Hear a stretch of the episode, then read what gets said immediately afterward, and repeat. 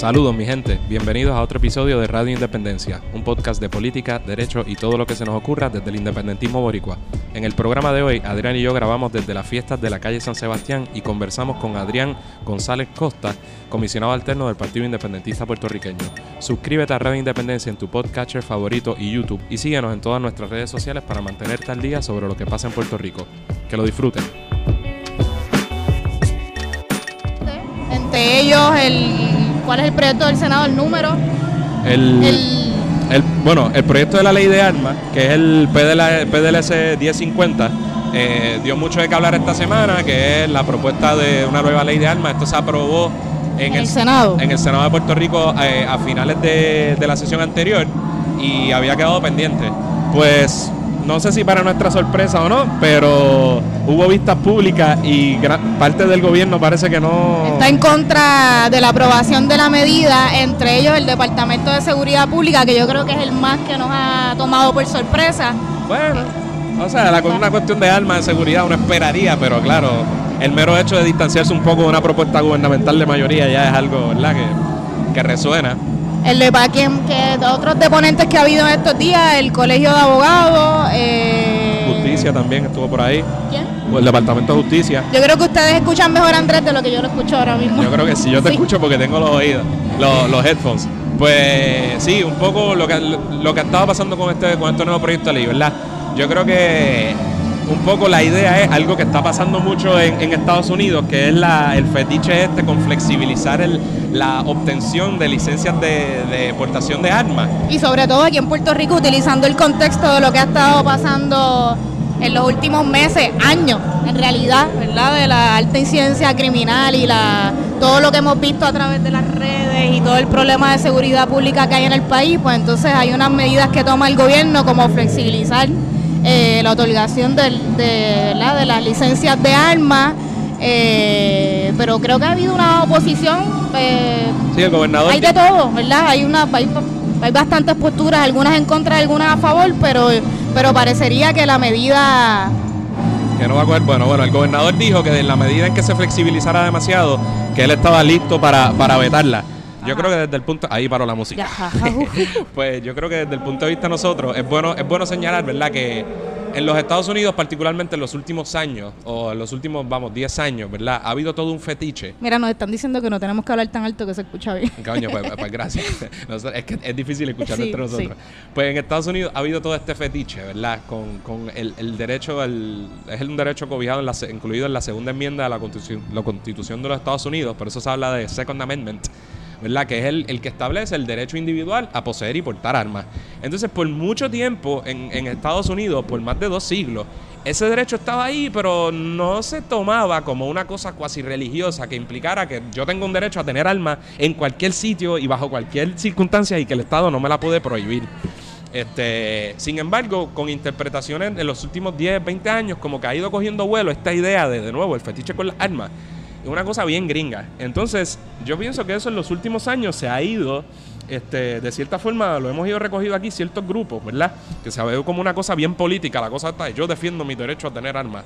Entonces, la, un poco el problema con eso es que si uno, ciertamente por culpa de esas interpretaciones que ha hecho la Corte Suprema de los Estados Unidos, de, de nuevo, volvemos con el estatus y la situación colonial, esas interpretaciones ciertamente si uno las coge en serio, pues tú dices, mano, ciertamente limitan o, o de alguna manera prohíben, impiden un poco que el gobierno de Puerto Rico tome medidas para fiscalizar la- el licenciamiento ¿verdad? y la aportación de estas armas.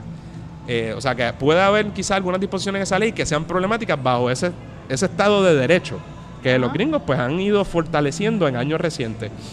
Eh, pero por otro lado hay un problema brutal de, de criminalidad y de gente que muere tanto en los Estados Unidos como en Puerto Rico a causa del uso de estas armas de fuego. Así que esa idea de que la solución es que todos andemos por ahí armados como en el viejo este, pues yo no estoy de acuerdo con ella. No creo que es la solución a los problemas de la criminalidad. No, yo estoy de acuerdo contigo y, ¿verdad? Incluso tomando en cuenta, yo creo que es algo bien importante los casos de la de violencia machista que están ocurriendo en el país. Yo creo que eso es un aspecto de, de este proyecto que le ha preocupado a muchas muchas agencias, ¿verdad? O muchos grupos, incluyendo la, la, ponencia del Colegio de Abogados, ¿verdad? Que habla sobre ese tema, que se quite el requisito de, de que haya declaraciones juradas, ¿verdad? De conocer eh, el, los antecedentes penales de, de, la persona o la conducta, ¿verdad? Según su comunidad. además que se flex, yo creo que se reduce el a 10 o 15 días el término que tienen los policías para investigar a la, a la persona que solicita la licencia y que, ¿verdad? Que se ha dicho que, que, es un tiempo demasiado corto, ¿verdad? Claro, y hay que pensar que si bajo el término actual, no recuerdo cuántos, si son 60 días, algo así, no se lleva a cabo adecuadamente, ¿Qué diablo se va a hacer en 10 días? Claro. Este... Pues eso, entre las medidas, la, la, ley de armas, que veremos a ver qué pasa en los próximos días, estaremos pendientes y estaremos informándoles. ¿Qué otra cosita? Pues mira, yo creo que esta semana eso fue lo que acaparó, ¿verdad? No creo que en términos de proyecto haya habido algo así súper trascendental, pero estamos, estamos, estamos, comenzando. Ahora, para la próxima sesión, que está pautada para el martes, sí hay unos proyectos de gran envergadura que están por ahí. Yo creo que el más importante de ellos es el proyecto de, es el P del S1121, también, ¿verdad? Aprobado en el Senado previamente en la sesión anterior, y que se conoce como la Ley de Política Pública Energética en Puerto Rico. Entonces, ahí, tumba, ahí tumbaste. Estamos, estamos bien, estamos bien, estamos Pues yo creo que, ¿verdad? ¿Qué es lo que busca este proyecto, el, el PDLS 1121? Bueno, pues básicamente es continuar, darle concreción a las pretensiones del gobierno iniciadas ya el cuatrienio anterior y, en cuatrienios anteriores, porque hay, ha, habido gobiernos anteriores populares igual que se han movido en ese camino de privatizar la Autoridad de Energía Eléctrica. La Autoridad de Energía Eléctrica, de hecho, tuvimos un programa bien bueno aquí con Ricardo Santos, ¿te acuerdas? Hace muchos años, hace mucho tiempo. Sí, eh, hace mucho tiempo, déjame ver si lo consigo. búsquenlo en el search, ustedes saben dónde buscarlo, radioindependencia.net o en el, su podcatcher favorito. Eh, tenemos un programa con Ricardo Santos que hablamos de este proyecto de ley desde, ¿verdad? desde que estaba iniciando la discusión en este cuatrienio y, y, les puede dar mucha información de lo que está sucediendo. Este, ¿Qué otra cosa? Bueno, a ese proyecto seguramente le daremos ¿verdad? mucho cariño.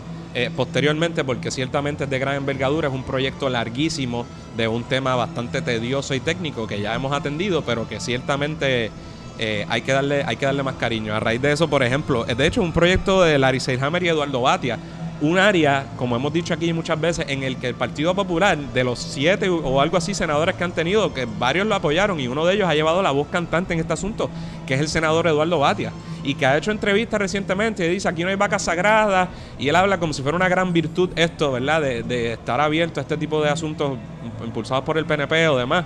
Y claro, bueno, pues si lo que estás diciendo es que eres un tipo liberal de derecha en cualquier liga y que este tipo de privatización de servicios públicos y demás a ti ni te va ni te viene, pues, pues de acuerdo, estoy de acuerdo contigo. Es una postura que ha tomado eh, con la Autoridad de Energía Eléctrica y también con la con la ley que se aprobó de educación, la, la, más reciente, y con las escuelas charter también, así que la privatización es algo bastante, ¿verdad? Que, que a Eduardo Batio parece que le gusta. Pero es que me, da, eh, y no deja eso, no sé, para mí es hasta un poco chistoso, porque hacen estas entrevistas, y entonces es como, como mira, mira qué bueno soy, estoy dispuesto a hacer cosas que hace el PNP, o estoy o, o mira qué virtud hago, que no soy ortodoxo, pero es que, brother, no sé por qué tú piensas que tú eres un, un, político de izquierda, o que vas a tener unas posturas de avanzada en de esa naturaleza, ¿no? O sea, posturas como esa, eh, que le, un poco yo le respeto su franqueza, pero posturas como esas son la orden del día. O sea, ¿dónde, dónde está la gran proeza de proponer un asunto como la privatización de algo que, ¿verdad? Por mucho tiempo eh, funcionó bien en Puerto Rico y no solo eso, sino que el problema es que la razón por la que hoy quizás no funciona o, ha llegado al estado de, deterioro en que se encuentra esa corporación pública es por administraciones, muchas populares también, de que administraron mal lo que era el pueblo de Puerto Rico, o sea que es gran solución. Un poco, que, un poco relacionado con lo que ha estado pasando con, los, con Cofina. Y la discusión que vamos a, quizás lo tocamos más a fondo con, con el invitado que vamos a tener en algunos minutos aquí sentado con nosotros en esta mesa. mismo. ¿Qué más? Pues eh, en esperas también de la firma o no del gobernador del proyecto de educación especial que se que se, que se aprobó en el cierre de sesión pasado. Eh, creo que se vence el término el, este próximo domingo, así que hay que estar bien pendiente y, ¿verdad? y ojalá que, que, que no se dé, que no se concretice eh, la ley, que no se apruebe y que no la firme el gobernador. Nítido. Antes de, ir con nuestro invitado y hablarle cositas más interesantes como las fiestas de la calle San Sebastián de este año, eh, hay un tema también que quería tocar desde hace tiempo con el Corillo en el programa y que por, por razón de que hemos estado haciendo otras cosas, tuvimos el de la FUPI, tuvimos el programa conjunto con los compañeros, pues no habíamos tenido oportunidad de discutir quizá cosas de, de actualidad y es el cierre del gobierno federal de, en Estados Unidos y su impacto sobre Puerto Rico. El más, el más largo en la historia de Estados Unidos, ¿eso es así, Andrés? Eso es así. Y, mano, ¿qué te parece? Antes de entrar a la... ¿Qué impresión te... te Pues, pues fíjate, no sé, nosotros hemos estado discutiendo bastante, ¿verdad? La- los comentarios de Jennifer González, la comisionada residente en Washington. la revolucionaria Este, que la va a dejar ese puesto revolucionaria de... que, que ha amenazado al presidente Trump con, con- con renunciar a su puesto de, de presidir el, ¿cómo es? La, el, Sí, el Partido Partido Republicano, en Puerto Republicano en Rico. Puerto Rico. Eh, lo hemos comentado bastante, pero cuéntanos, Andrés, que tú eres el, el federal lawyer. No, bueno, un poco eh, a qué se debe este cierre y por qué se está por qué se le está dando tanta noticia, ¿no? Además de ser el cierre más largo en la historia de, los Estados Unidos, pues mira, básicamente es un tranque eh, a raíz de la financiación del muro, del wall, del presidente Trump, lo cual, como usted quizás está pensando, pues es una total locura. Este, y es porque, ¿verdad? Hay disposiciones constitucionales y, estatutarias, reglamentarias que regulan eh, cosas que tienen que hacer el, El Congreso, es decir, aprobar el presupuesto. Mayormente sí, en el, el presupuesto del año y hay otros términos durante el año con los que tú tienes que cumplir. Básicamente, tú tienes el deber, Congreso, de hacer unas asignaciones para costear las operaciones del gobierno federal en ciertos ámbitos. Este, ¿Qué pasa? Que el, el presidente dice, pues yo, ejecutivo, no voy a darle paso a ninguna de esas medidas y por ende a abrir el gobierno federal, es decir, el gobierno de los Estados Unidos, si tú no me asignas un dinero para financiar la construcción de mi muro, de mi fetiche político, que es el muro para acabar con los violadores, inmigrantes que vienen a matar a todos los blancos anglosajones que constituyen la nación norteamericana. Básicamente, aunque suene absurdo, ridículo, eso es lo que está pasando actualmente en los Estados Unidos. Entonces, ¿Y cómo, ven acá, ¿y cómo, cómo, de qué manera puede terminar este tranque? Pues, mano, eso es una gran pregunta cuya contestación yo, yo creo que francamente nadie, nadie tiene. ¿Y qué tú crees? ¿Qué tú crees, Andrés? Tírate, tira, tira aquí- balas al aire. No, aquí cual- por eso, aquí cualquiera puede llegar a sus conclusiones, pero mira, antes, antes de tirar esas conclusiones, vamos a decir un poco la- las repercusiones de este asunto. Ahora mismo hay un montón, miles de... de- Empleados del gobierno federal del, que están trabajando, bueno, no, no están trabajando. Algunos Tienen no. unas licencias sin paga y algunos incluso se ha dicho que sí han estado trabajando pero sin cobrar y que cobrarían retroactivamente. Hay una gente a la que el- a la que llamaron a ir y tienen que reportarse a trabajar. Miren qué cosa más absurda. Sin cobrar. sin cobrar. Y aunque eso es, eh, ¿verdad? Una vez abre el gobierno, quién sabe cuándo, se les va a pagar retroactivamente. Pero absurdo, están trabajando sin pagar, sin cobrar. Y así es, hay miles de personas. Además, por ejemplo, en Puerto Rico, eh, ¿cómo nos afecta esto? Bueno, de mil formas, además de personas que trabajan para el gobierno federal, toda esta federalización de servicios que no solo dependen de, ¿verdad? de dineros federales, sino de la operación como grandes activos del pueblo de Puerto Rico, ya sea el morro, ya sea el yunque o muchos otros, o se han visto eh, afectados o, han se, o se han visto Cerrado. obligados a, a cerrar. O sea, el impacto económico que eso implica para Puerto Rico, el que esos grandes activos turísticos estén cerrados por un tranque del gobierno federal. Y otra vez vemos las repercusiones de, de ser una colonia, eh, decisiones que, en las que nosotros no tenemos nada que ver y que nos afectan a nosotros directamente una y otra vez. Y un ejemplo es este cierre del gobierno federal. Y una cosa clarita, porque todavía a mí, yo recuerdo una pelea que yo tuve hace unos años con uno, ah, pero eso no, otra vez quitándole la importancia a la cuestión del estatus de un izquierdista. Y me decía, ah, pero ¿y qué importa, brother? Pues sí, ahora mismo, y en aquel entonces estábamos un cierre, yo creo que hubo uno para allá para el 2013, 2014 por ahí, si mal no recuerdo. Lo mismo, imagínate, ahí bien concreto.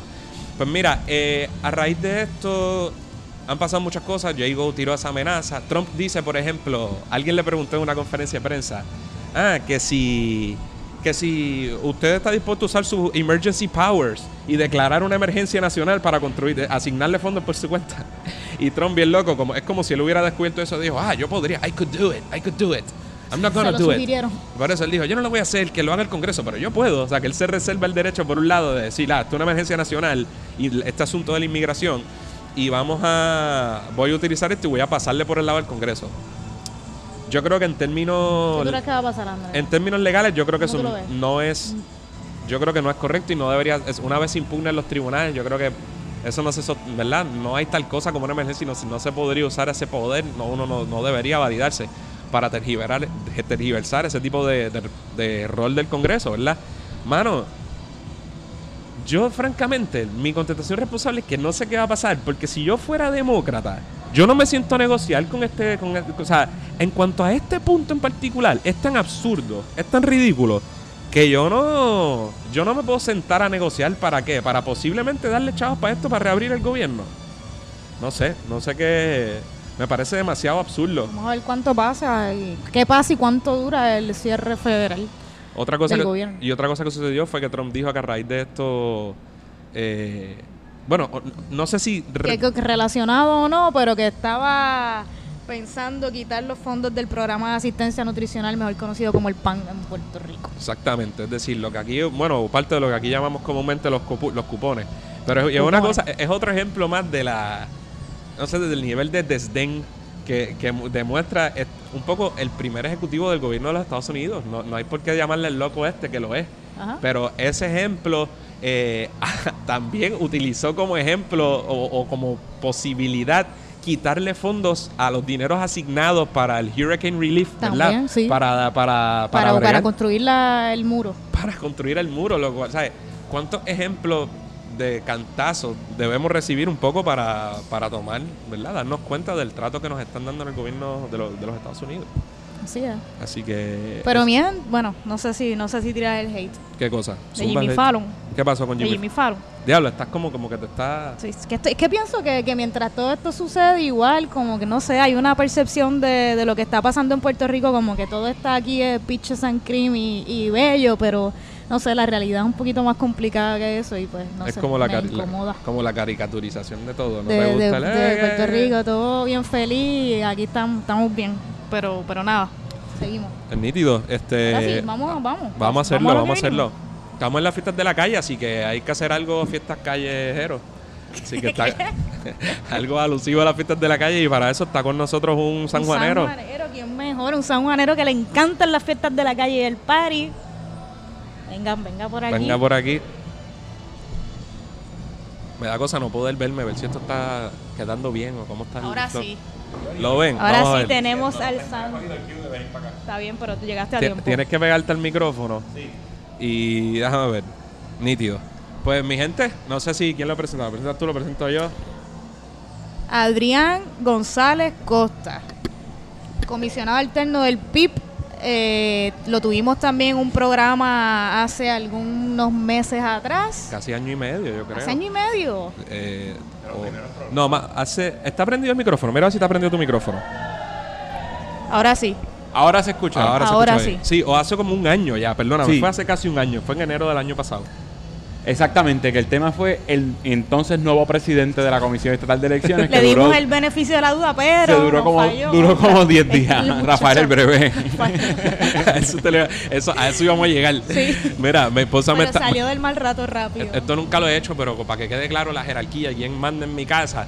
Mi esposa me está diciendo, mándame saludos ahora, te estoy viendo. Así que un saludito a mi esposa ahora, ahí. yes. Saludos a Aura, puesto, digo. puesto en su sitio ahí, como Que debe había ser. que mandarle saludos a nosotros, pues también se los mandamos. Sí, sí, sí, sí, sí. Ahí, ahí está. Quiero ver el texto que diga que te mandé saludos.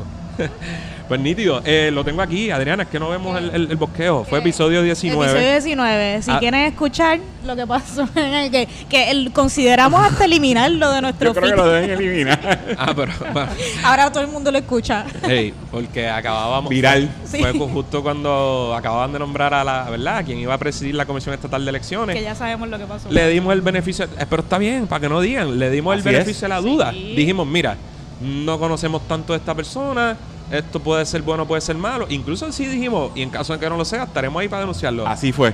Menos Y tú, así fue. Y así fue, exactamente. que tiene un cierto problema legal encima el, el- el caballero, así que... Ligerito, 19 ligeritos problemas. Así 19 mismo. cargos radicados. Pues Adrián, gracias por estar con nosotros. No, gracias a ustedes por la invitación y, y gracias a todos los que nos están sintonizando y los que nos sintonizaron entonces, ¿verdad? Cuando el tema era un poco más árido. Ahora estamos en un ambiente más festivo y hablando de otras cosas eh, que son importantes para el país también. Y entonces cuéntanos, Adrián, eres sanjuanero desde hace 35 años. ¿Cómo? Eres Digo, san- sanjuanero, Ah, bueno, sí, sí, sí. sanjuanero. eh, viejo sanjuanero. Ah, no, un poco más de un año. Un poco más de un año. ¿Qué te han parecido las fiestas de la calle San Sebastián hasta ahora? Que empezaron ayer, sí, cierto, pero. Adriana sigue el momento. tumbando el vejiga. Vamos a sacar, el- vamos a sacar el este, este elemento pone- distractor de aquí. No, le ponemos porque el no, no, no puedo bregar con la. Ya ahí estamos. Mira, eh, yo siempre he venido a las fiestas de la calle San Sebastián, independientemente si uno vive aquí o no.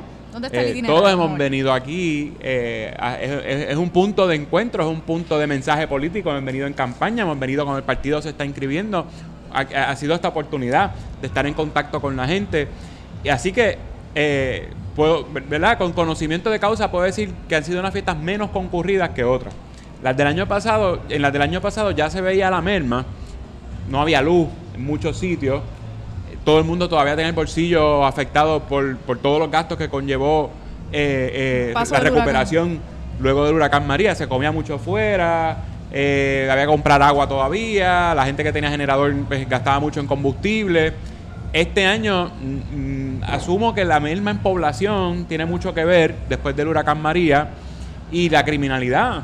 Hab- Había memes en, la- en, la- en las redes de vas para la Sanse, Mm, no sé, tú sabes, porque Sí. con todo lo que ha pasado en los últimos días, pues a- algo, algo de eso hay. Yo, yo le atribuyo mucho a que vive mucho menos gente en el país. Pasó lo mismo en las compras navideñas. No es lo mismo ir a Plaza de las Américas en las Navidades del 2018 que haber ido en las del 98 o en las del 2008, que era imposible entrar al estacionamiento. Yo fui un 23 de diciembre y conseguí estacionamiento súper rápido. Así que eh, han estado lentas, la, la oferta musical eh, es distinta a otros años. eh, Ya, eh, que cuando ido- dices distintas, ¿a qué te refieres? No, tú sabes, todo es cuestión de gusto, pero hay unos elementos eh, objetivos, que es que traían eh, orquestas más taquilleras antes, ¿verdad? Eh, orquestas que usualmente había que eh, pagar por ir a ver y pues eran gratuitas en las fiestas de la calle. Ese tipo de música, pues no, no hay mucha oferta de esa este año, excepto Ile, eh, que va a estar Ah. esta noche Ah. aquí en la barandilla. Qué bueno que dijiste Eh, eso, porque sí. eh, Hoy, hoy Bueno, pues vamos a, vamos a darle el break a mucha otra tiene. gente. Eso te iba a decir, que Vamos- también es una oportunidad de crecimiento para las nuevas orquestas. seguro. Y hay orquestas en distintas, en distintas plazas que también eso Eso- hace que haya más oferta. eso, eso está nítido. Por otra parte, ¿verdad? Eso, eso es importante. Antes la, la música solamente era en la Plaza del Quinto Centenario, por eso pues toda la oferta musical estaba allá. Ahora, al estar distribuida entre las distintas plazas de San Juan, pues eso hace que haya más oferta con gente que está empezando y gente más experimentada. Eso está nítido. Y como, como adelantó Adrián, ustedes saben que aquí también estuvo la cantante Iliana Cabra hace como. No recuerdo, tenemos que saber los números de los episodios. Sí, es Eh, que bueno, que, que son tantos. son tantos. Es que son tantos que es complicado. Pero estuvo aquí con nosotros el año pasado en un, y fue a principios también de año, brutal. Y ella va a estar aquí en la barandilla eh, hoy. Hoy. Así que si usted pasa por aquí, a lo mejor todavía estamos disfrutando de las fiestas de la calle y nos ve por ahí, pues puede ver ahí, le- ahí hay otra cosa. También hay unas fiestas bastante nítidas en Cataño. Mira, pero va a estar, va, a ir- va a ir para la gente, va a estar la Sonora Ponceña. Yo ¿Cuándo? soy Sonora Ponceña. Sé- el, el sábado y el domingo la oferta Sábado. musical siempre es la mejor. Porque ¿Cuál es los día días que viene más gente. Jueves y viernes, pues Mi, día favorito. son más experimentados. Yo no En tengo, pero es que de- también a mí los revoluces, yo soy más de por el día Qué- y más, treintones más, somos. más tranquila, también. pero la Sonora, yo soy fan de la Sonora. Henry Cole estuvo ayer en La Perla que no tuve la oportunidad de ir, pero dicen que estuvo súper bueno. No, hay un, hay un tributo a Ismael Rivera también, arriba en la Plaza del ah, Quinto Centenario. La, la oferta está buena. Está bueno, sí, está bueno. sí. Pero en, en cuestión de arrastrar masas, pues ya sabemos cuál es la- la- Y- el criterio. Sí. Dos cosas. El saludito al representante Denis Márquez, quien nos escribió también por el chat y nos dio cariño porque después se chisman por ahí. Y él venía para acá a compartir un rato con nosotros, pero otros compromisos profesionales se lo, se lo impidieron. Estuvo por ahí eh, en otros medios que no son tan buenos como Radio Independencia, pero le vamos a... Hay que darle el espacio a otros hay que, medios hay que darle ese espacio, sí. Y, y sobre eso, en medio. Estamos, bueno, tú todavía no tienes 30, pero es una cosa bien trintona esto, porque ahora yo hablo con la gente y me dice, ah, yo voy domingo temprano. Y es verdad. Yo ah, me voy a quedar aquí un rato porque ya estamos aquí. Pero si no, vengo domingo tempranito relax, porque meterme un viernes por la noche ahí Que hasta también se puede, todo depende del mood, del mood que, que uno tenga. Se puede, se puede también. Así que nítido. ¿Qué otra cosa tenemos? Este, más? El ah, piquete, vamos a hablar del piquete que tuvimos. Eso es así. Adrián, ¿qué te pareció eh, esta semana? Explícalo tú, si puedes, lo que hubo esta, en la manifestación que hubo el- este miércoles y qué te pareció, en términos generales, la manifestación. Mira, fue una exitosa manifestación el miércoles, la que se dio frente al Tribunal Federal en Atorrey. Allí se estaba, dando a se estaba llevando a cabo la vista eh, eh, en la que la jueza Swain, que está viendo el caso de la quiebra del gobierno, eh, si aceptaba o no el acuerdo de Cofina. Hablamos del acuerdo de Cofina, el acuerdo de Cofina, y, y por qué protestamos allí. La gente se preguntará. Y, y es importante que se haga la pregunta y es importante contestarla. El Cofina, para empezar, no es la gran cosa.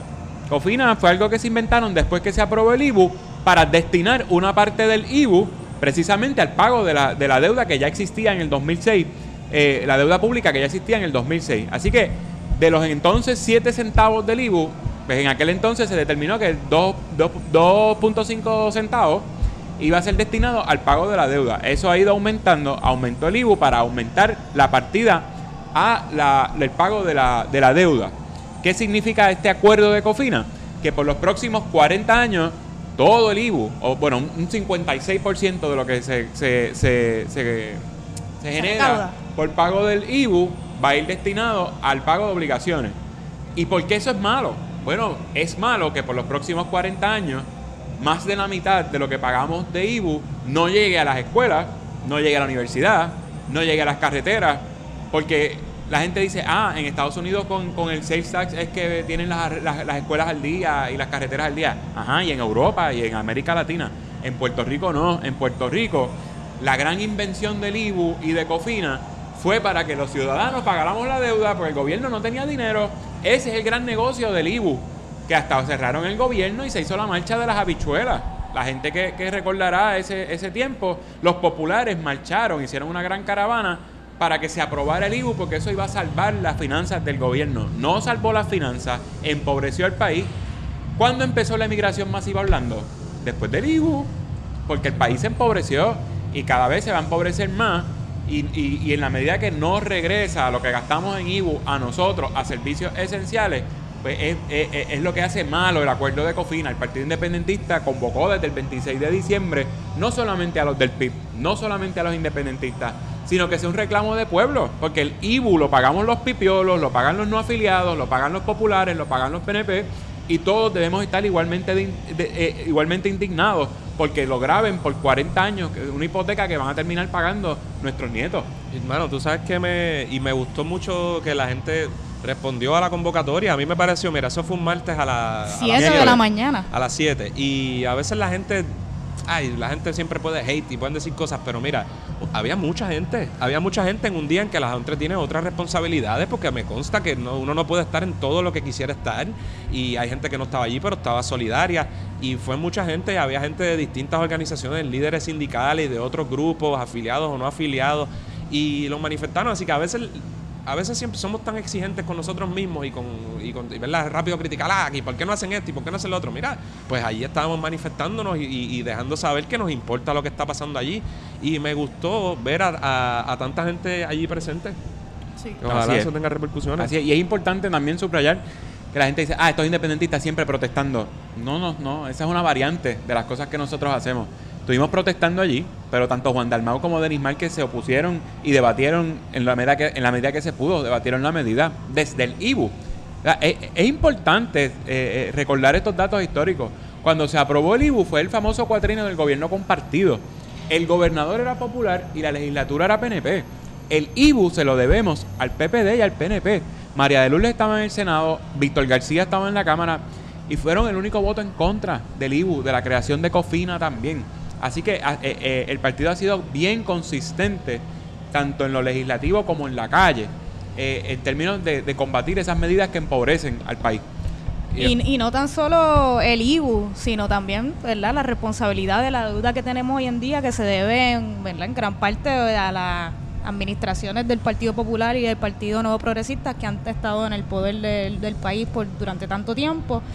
Y, yo no sé, es que estos son temas bastante técnicos, ¿verdad? Y, se pueden discutir a profundidad, pero no podemos perder de perspectiva todo lo que está pasando de la Junta de Control Fiscal que está tomando todas estas medidas y diciendo a dónde va el dinero y a dónde no, y que, ¿verdad? Que el, que, el, que, el, principio es que se pague la deuda como de lugar, la deuda que no, que, que no ha sido auditada, que, que es ilegal y, esto a costa de todos los servicios esenciales del país, de la educación, de la seguridad, de la salud, y, verdad que son planes por durante que, van 40 años, tantas décadas, y, no hay un plan de país a todas estas, y es bien peligroso y es bien triste y es algo que no sé que tenemos que seguir combatiéndolo además de loco todos los días. a mí siempre me, me cuesta incluso me cuesta tener que entrar a estos asuntos en los méritos Porque para mí, como independentista, es una cosa de, la gente que se pasa hablando de, de democracia, es una es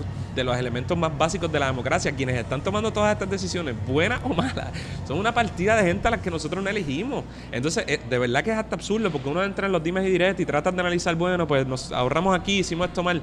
Pero a cuenta de qué, mano, si es que no. La, o sea, la discusión debería terminar en el momento en que se les delega a estas personas la facultad de decidir por nosotros. Una cosa Y no se lo que- delegamos nosotros tampoco. Se Claro. lo delegó el Congreso de Estados Unidos, que es también un- el, el llamado, el llamado del Partido Independentista a protestar frente al Tribunal Federal fue en contra de la- del acuerdo y también eh, en repudio a la presencia de, los Estados Unidos en. Puerto Rico y que son los que están decidiendo qué hacer con nuestro dinero.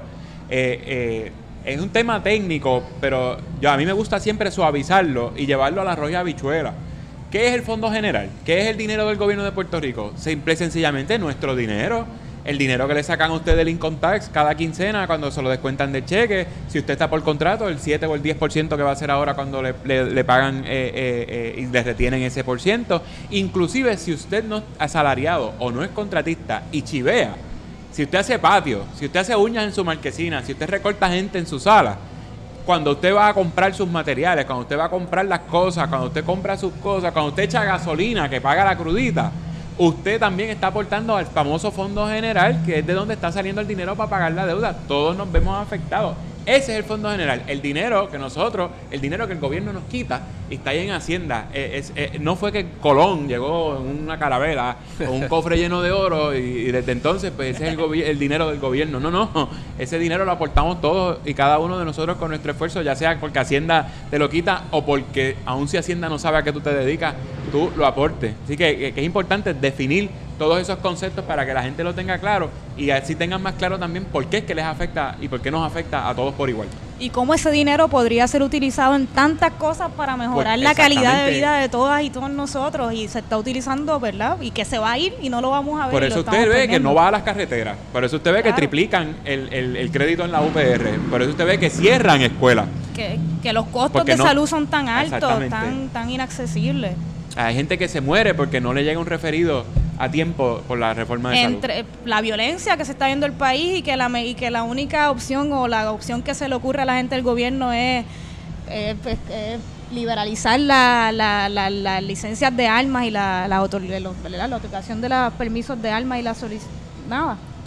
Eso Este, sí está es. la cosa mala. Está la cosa Mira, mala, pero, pero estamos, estamos en la fiesta. Y que si fuéramos un país independiente, nosotros estaríamos manejando ese Claro. dinero que aportamos al gobierno y no siete fulanos eh, de Estados Unidos que no les importa si se nos rompe el carro con los hoyos, que no les importa si no podemos mandar nuestros hijos a la universidad, Que no les sufren, no importa sufren las si cierran la consecuencias de las escuela de, de nuestros autoridad, hijos y no tenemos carro para llevarlos, porque aquí hay mucha gente que lleva a sus hijos a pie a la escuela y con el cierre de escuela pues puede significar entre que tu hijo pues estudie o no. O sea, Mira, a la Junta no le importa nada de eso. Y ahora Sí. que hablaste de carreteras rotas y demás, ¿qué fue lo- ¿me puedes explicar qué fue lo que pasó con el paseo aquí del viejo San Juan? Ya que Ah, te sí, tenemos eso aquí. está bueno. Mira, esta semana, eh, también en estos días, ha sido noticia que se desprendió otro pedazo de, de- de- de ese acantilado que hay cuando uno viene para el viejo San Juan, que es el famoso paseo lineal, que está muy bonito, Está bonito, muy- sí, muy- eso una cosa muy chic, y que costó 40 millones. Así que por 40 millones, por lo menos tenía que dar lindo. Era lo menos que se esperaba. Contra y durar, y durar. Y durar. Durar. Claro. Cuando eso yo era legislador municipal aquí en San Juan por el PIB y, y yo recuerdo que todo comenzó con la tala de las palmas. Cuando empezaron a talar las palmas se hizo un, gran piquete frente al Capitolio, que era donde yo trabajaba en- entonces, y, era un piquete convocado por la comunidad del Viejo San Juan, de La Perla y de Puerta de Tierra, que también fue una cosa muy bonita que se unieran todas las comunidades de la isleta de San Juan en repudio al corte de las palmas. Ah, No sabían por qué estaban cortando las palmas. Ahí es que las comunidades se enteran que es que iban a construir un proyecto. Ahí es que se enteran que ese proyecto contemplaba la, la construcción de edificaciones. Entonces, fíjense, fíjense como, como a veces los populares y los PNP se disparan en el pie. Esa noche había sesión en la legislatura municipal y yo radico humildemente una moción en repudio al corte de las palmas. Por- Porque yo, yo, yo- yo quiero que esto lo aprueben. Y radico una moción sencilla, con un lenguaje bien poco ofensivo a- al gobierno popular, que era el, el de entonces, el de Alejandro García Padilla y el de Carmen Yulín. Y no me la aprobaron. Entonces, el disparo en el pie vino porque dijeron, no, Marco Rigao, recuerdo, tu moción se va a convertir en una resolución investigativa. Pues no hay problema. Vamos a investigar entonces. Gracias a que no quisieron repudiar el corte de las palmas, estuvimos un mes escuchando a Recursos Naturales, a la secretaria de la, gobern- a la, a la secretaria de, que era secretaria de Gobernación Grace Santana, pero que en ese entonces dirigía AFI, a los, a los funcionarios municipales. Renuncia Tato Rivera Santana de la, de la alcaldía precisamente por, por el hecho del paseo lineal, por el asunto del paseo lineal. Eh, y todas las agencias gubernamentales que depusieron era a favor de la construcción del paseo lineal, pero los testimonios más importantes eran arquitectos, ingenieros, gente de la comunidad de Puerta de Tierra, gente de la comunidad de La Perla, que se iban a ver afectados porque ahora hay un embudo. Eh, ahí se eliminó un carril sin un estudio de tránsito. Recursos Naturales nunca estudió lo de la erosión. Eh, nunca estudió cómo iba a impactar los arrecifes. El Instituto de Cultura no dio su aval y habían yacimientos arqueológicos donde hicieron las excavaciones. El último pedazo que queda de la muralla original del viejo San Juan está allí, que es la línea de defensa. Entonces, hay recortes de periódicos de, de ese año, el 2014, donde AFI dice que esto se tiene que construir, ¿para qué? Para prevenir la erosión. Ahora, eh, eh, está requete probado que lo que ha hecho el paseo lineal es acelerar la erosión. erosión. En Puerto Rico hay un fenómeno que ocurre dos veces al año de marejada, en marzo y en noviembre, que es la marejada de los muertos en noviembre y la marejada de cuaresma en marzo. Cada vez que vienen esos dos eventos de marejada al año, se va un pedazo del paseo lineal. Y entonces hay que, hay que siempre recordarle a la gente. Yo recuerdo que cuando se acabó la investigación, luego de un mes de vistas públicas, se iba a rendir un informe de la legislatura municipal para eh, que se detuviera la construcción, que el, gobierno municipal no iba a exonerar a, las compañías y al gobierno de los pagos de contribuciones por, con- por construcción, y la alcaldesa lo detuvo hasta que se reuniera con el gobernador. La alcaldesa estuvo reunida con el gobernador cerca de ocho horas y cuando salió por la noche, bien tarde, hizo una conferencia de prensa fuera de la fortaleza junto a Alejandro diciendo que habían llegado a unos acuerdos. Los residentes, y los que estén viendo pueden dar fe de eso, le pidieron a la alcaldesa el documento con los acuerdos que supuestamente eh, era para eh, mitigar el daño que iba a causar la, construcción. Ese escrito nunca llegó a los residentes. La alcaldesa sí publicó que ella había llegado a un acuerdo con el gobernador de que no se iba a construir ningún tipo de edificación en donde sí hay un restaurante ahora mismo, ahora mismo, y ahí no había nada. O sea que se obstaculizó la vista al mar y se le añadió peso al acantilado. El acuerdo que llegó la alcaldesa a cuartos oscuros, porque ella no fue a deponer, como hacía otras veces, como por ejemplo cuando privatizó las fiestas de la calle San Sebastián, eh, que ese es otro tema que podemos tocar.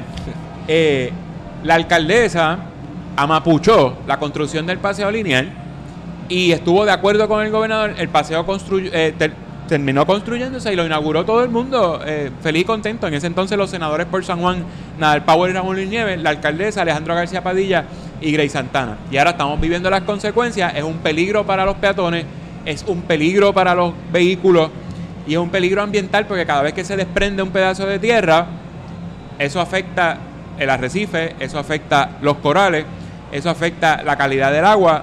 Hay manatíes, hay peces. En estos días habían ballenas. Así que todos los testimonios del gobierno central del 2014 han quedado desmentidos poco a poco. Hasta la EPA intervino en el 2016. Todo lo que es federal, eh, ahí hay una parte que es federal. La EPA dijo: aquí no toquen nada, aquí no pueden mover más ningún, eh, aquí no pueden hacer más ningún movimiento de terreno porque esto se va a caer. Las consecuencias ambientales, igual que yo creo que se acelera el proceso de erosión, ¿verdad? Claro. Hay un peligro de que se acelere. Pero ¿y qué Eh, pasará? ¿Lo arreglarán? Y los ¿Lo costos, claro, y los lo costos que, que 40 conllevará la- las reparaciones. 40 millones que son parte de la deuda pública. Eso Sí. no, el gobierno no los tenía. Eso se sacó de un empréstito que había para obras, para obras y mejoras permanentes. Empréstito, qué Ese- palabra más bonita. Un préstamo.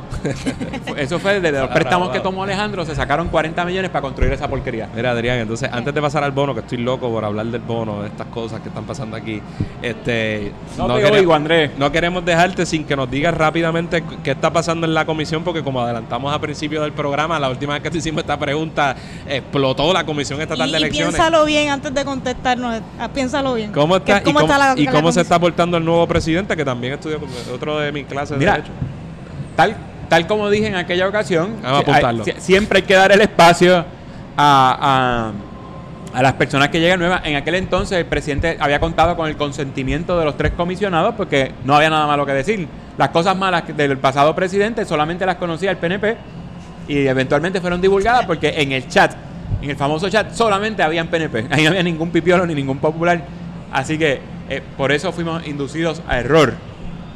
Eh, el nuevo presidente fue eh, nombrado por el gobernador ante la falta de consenso, lección aprendida. No había nada malo que decir de aquel, aunque hubiese algo, aunque no hubiese nada malo que decir de los que vinieran, no le íbamos a dar el consenso. Mucho menos sugeridos por Norma Burgos, que es lo que dice la ley, que el comisionado del partido de mayoría es el que nomina el nuevo presidente. Así que, como cuestión práctica, eh, mm, yo creo que nada que venga de Norma Burgos debe ser bueno.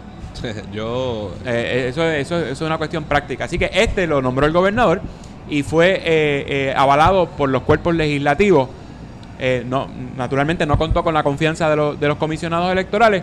Hay que darle su espacio, hay que ver cómo maneja el tema de los vagones, que lo está manejando tímidamente. Eh, le dio primero una oportunidad a Norma Burgos de que votara a favor o en contra del informe que, que hizo la comisión investigadora, de la cual yo formé parte como investigador del PIB.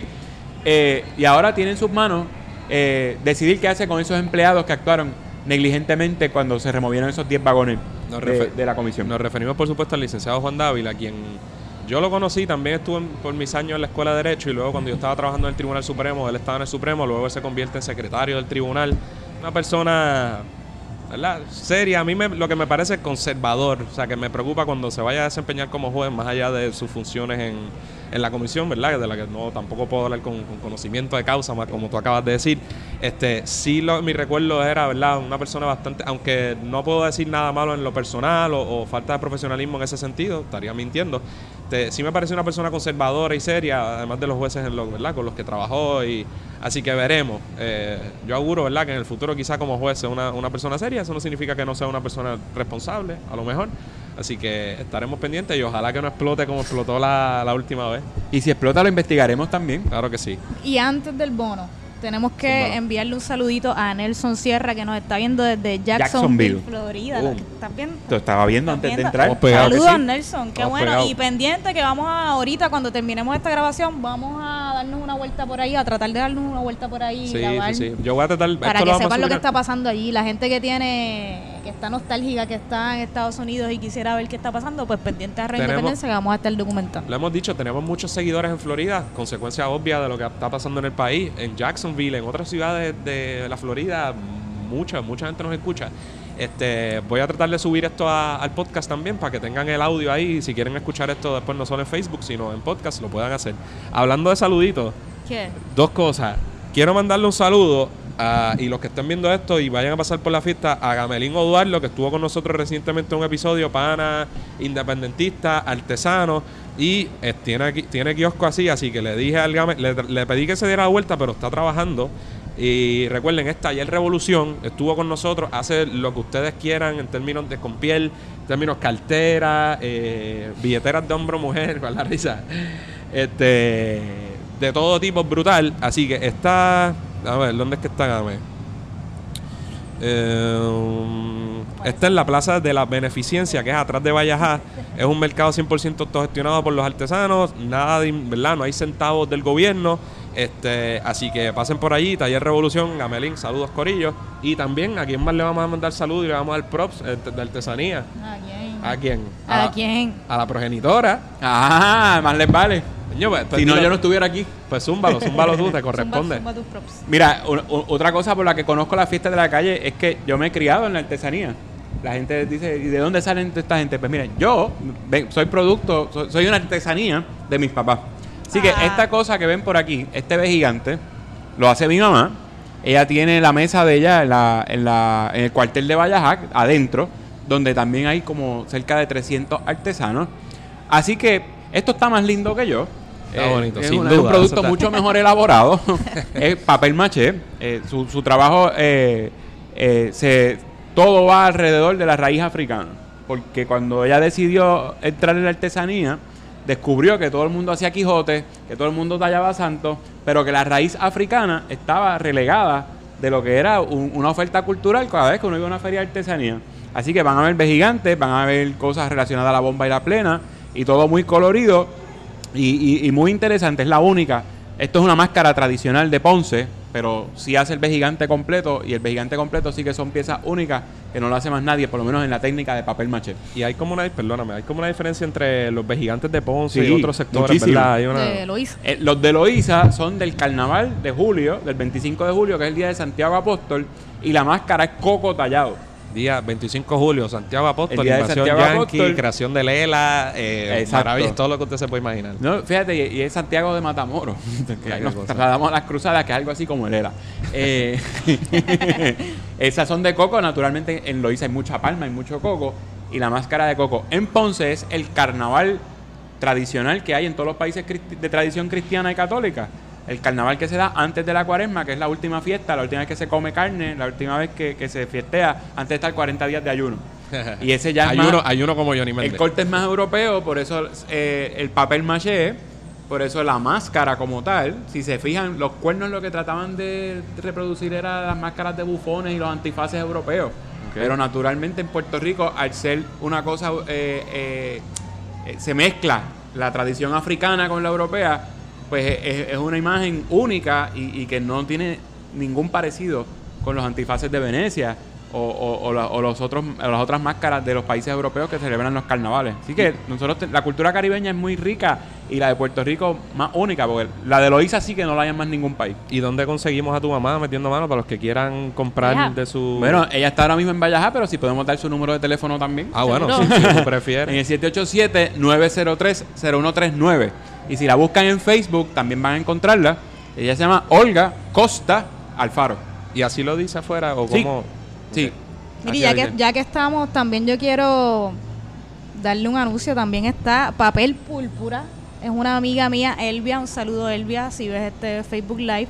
También está en la Plaza de la Beneficencia. Tiene una mesita. Elvia hace unas pantallas, unas pantallas bien chulas. Eh, tiene muchísima variedad y está bien pegada. Así que dense la vuelta por ahí también y busquen pantallas y otros accesorios. Que, que al final es la finalidad de la fiesta. Seguro. Que es un evento cultural. Así es. Por eso es que el independentismo no arranca económicamente porque damos anuncios gratis. Ustedes ven qué buenos somos, que damos anuncios gratis a todo el mundo. Para eso estamos. Entonces, estamos, vamos al bono.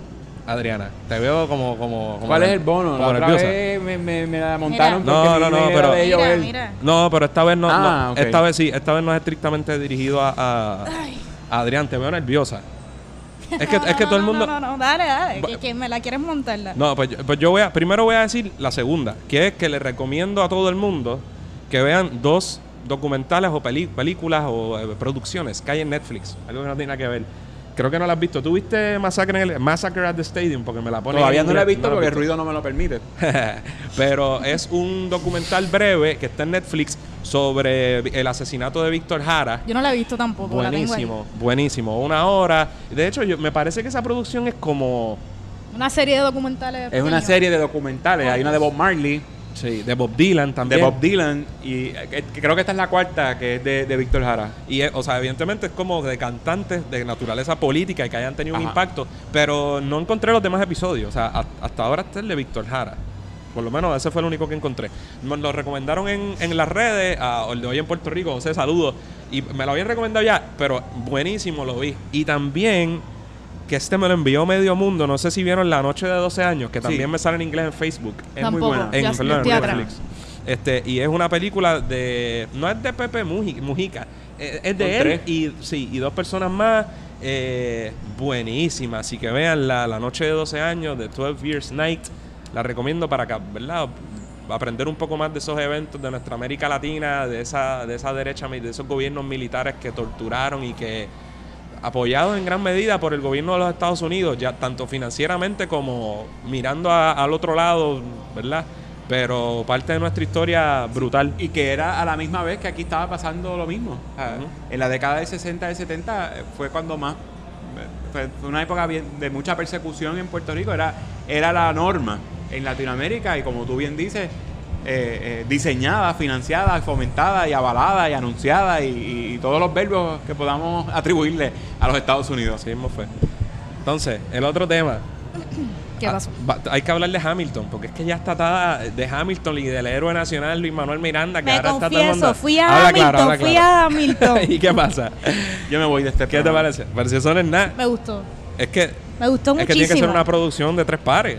Eso mismo, es una producción de tres pares, buena música, yo creo que buen libreto, la historia es buena, buen escenario, todo, todo súper bien. Además que habla de independencia. Es una, es que es una obra, eh, es una producción y es independentista, pero lo que, ¿verdad? Lo que, ay, como lo que ha empañado todo esto de Hamilton y, Lin- y la figura de Lin Manuel aquí en Puerto Rico, pues no podemos olvidar que Lin Manuel eh, cabildió a favor de, de la aprobación de promesa. Y los 30 congresistas que vienen a ver la Y obra para acá no, también no, tienen no, que haber votado a favor de promesa. Es una falta de respeto también. eh, un no, no, cinismo. no, eso es lo que iba a decir. O sea, es el absurdo, es Macondo. Yo estaba viendo la obra y súper entusiasmada porque independencia, revolución, libertad, eh, lucha y todo el público, ¡wow!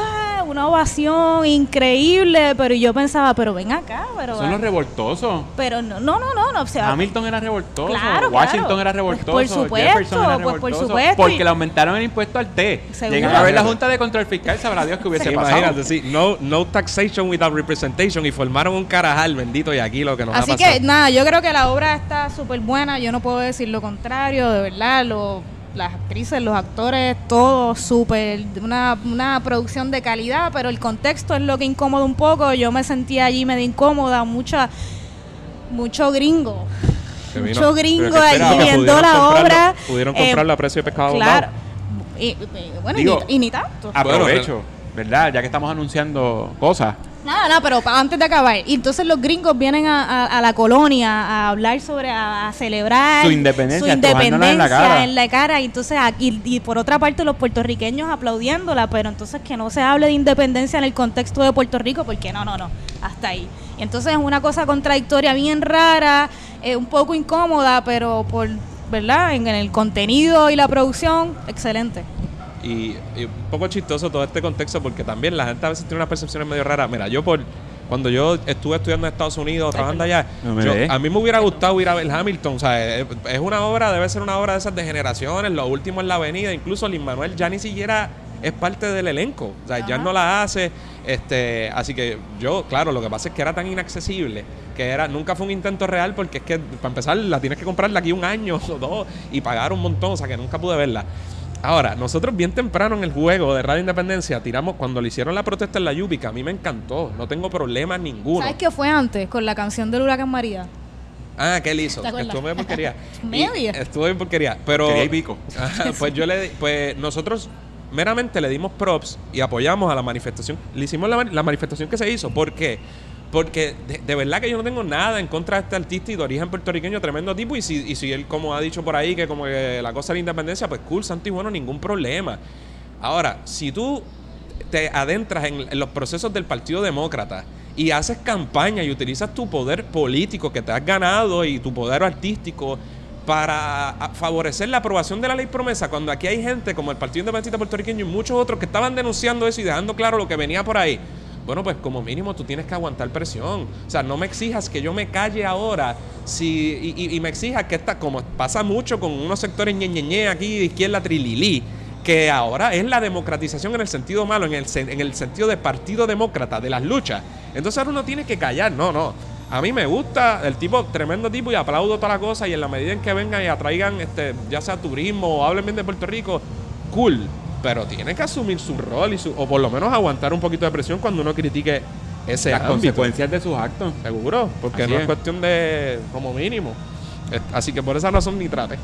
Más allá de que contra que tiene un foro bien especial para poder dar un mensaje bien importante sobre la situación de Puerto Rico y yo creo que no, creo Sí. no, ¿verdad? No lo ha, no lo Debe ha, decir no lo ha que, que hay que aprovechado. emular a Hamilton. Seguro. Y Más cuando hay una junta Seguro, yo- a mí me no parece oh, evidente, pero pues es una cosa bien, bien loca. Vamos a ver cuánta gente va a ver la obra de Lolita que va a estrenarse el 1 de marzo en el Colegio de Abogados. Ahí está. Estamos en el centenario de Lolita Lebrón y hay una obra también sobre la vida de Lolita que va a ser el 1 de marzo. Eso, eso a mí me molesta. Si hay una de Lolita, de Albizu, de Betance, no va a tener el mismo éxito que ha tenido esto. Eh, eh, Es como tú dices, es Sí, el contexto. el contexto, Pudo sí. ser Cats, pudo ser Sí. La Bella y la Bestia, Sí. pudo ser Los Miserables, pero caramba, es, es- es como, el- como un chiste del colmo. ¿Cuál es el colmo de un sitio? Que sea una colonia y vengan los que los colonizaron a hacer una obra sobre su independencia con alguien que no cree en la independencia y que la, encima la ataca y la gente va a pagar por eso. Macondo, es el absurdo, sabes. sí. Le tú pagaste. y le pregun- y le preguntaron Bueno, bueno. A él le preguntaron recientemente, se picó, le preguntaron recientemente en una conferencia de prensa si él se arrepentía, en bandeja de plata se la pusieron, brother, si se arrepentía de haber cabildeado, porque no hay otra palabra, por la aprobación de promesa en Puerto Rico con la correspondiente imposición de una Junta de Control Fiscal. No dijo que no. No dijo que no. Dijo lo que uno esperaría de un demócrata, porque de nuevo, un juicio aparte de una persona que estaba muy adentrada en los procesos del Partido Demócrata, particularmente con Hillary Clinton. De- y básicamente dijo que no, no, porque yo esperaba otra cosa, el contexto. Y de nuevo, eso es lo único que hay que decir al respecto. Pero Sí. sobre su talento como artista y, y demás, duda, sí. y bueno. Así que va afuera. ¿Alguna otra cosa? ¿O estamos...? Vamos a ver si quién más. Saludos a todo el mundo que está aquí conectado en las redes, eh, viéndonos el Facebook Live. Luis Aponte, Santiago Zambrana, saludos. Así que nada, me dicen que ya está bajando la luz y se está viendo un poco oscura, así que yo creo que es un buen momento para Aparte irnos a de que va a empezar a tabar aquí a tocar detrás de nosotros, así que dense la vuelta. Eh, dense la vuelta en las fiestas de la calle, vean a los- la artesanía, muchas cosas eh, buenas en términos artesanales y artísticos. Y nada, estaremos por ahí pendientes a las redes que vamos a estar grabando dos tres cositas y tomando fotos por ahí para la gente que no pueda venir, la gente que está en Estados Unidos, en Florida viéndonos, que pueda conectarse y, y estar al tanto de lo que está pasando acá. Perfecto, estamos casi llegando a una hora, así que va a empezar el revolú, así que les queremos agradecer a todos los que hayan estado pendientes en vivo y a los que van a, un montón que van a escuchar esto después, van a ver el video en Facebook, más todavía nos van a escuchar por podcast. Gracias Adrián por estar No, con nosotros. Gracias a ustedes por la invitación y gracias por, por este espacio que hay en las redes, que es un espacio importantísimo de discusión y de temas que, que- que nos importan y son de, de nuestra incumbencia, ¿verdad? A los independentistas y a los que no son independentistas, que les ayuda a entender más lo- las cosas que nos preocupan a nosotros y que les deben preocupar a ellos también y a ellas. Gracias. Nítido, mi gente, gracias, nos vemos en las fiestas de la calle. Nos Así vemos es. por ahí. Eso es todo por hoy. Esperamos que les haya gustado este programa especial. Agradecemos nuevamente a Adrián por estar con nosotros. Recuerden suscribirse a Radio Independencia en su podcatcher favorito y YouTube. Y síganos en nuestras redes sociales para mantenerse al día sobre lo que pasa en Puerto Rico. Hasta la próxima.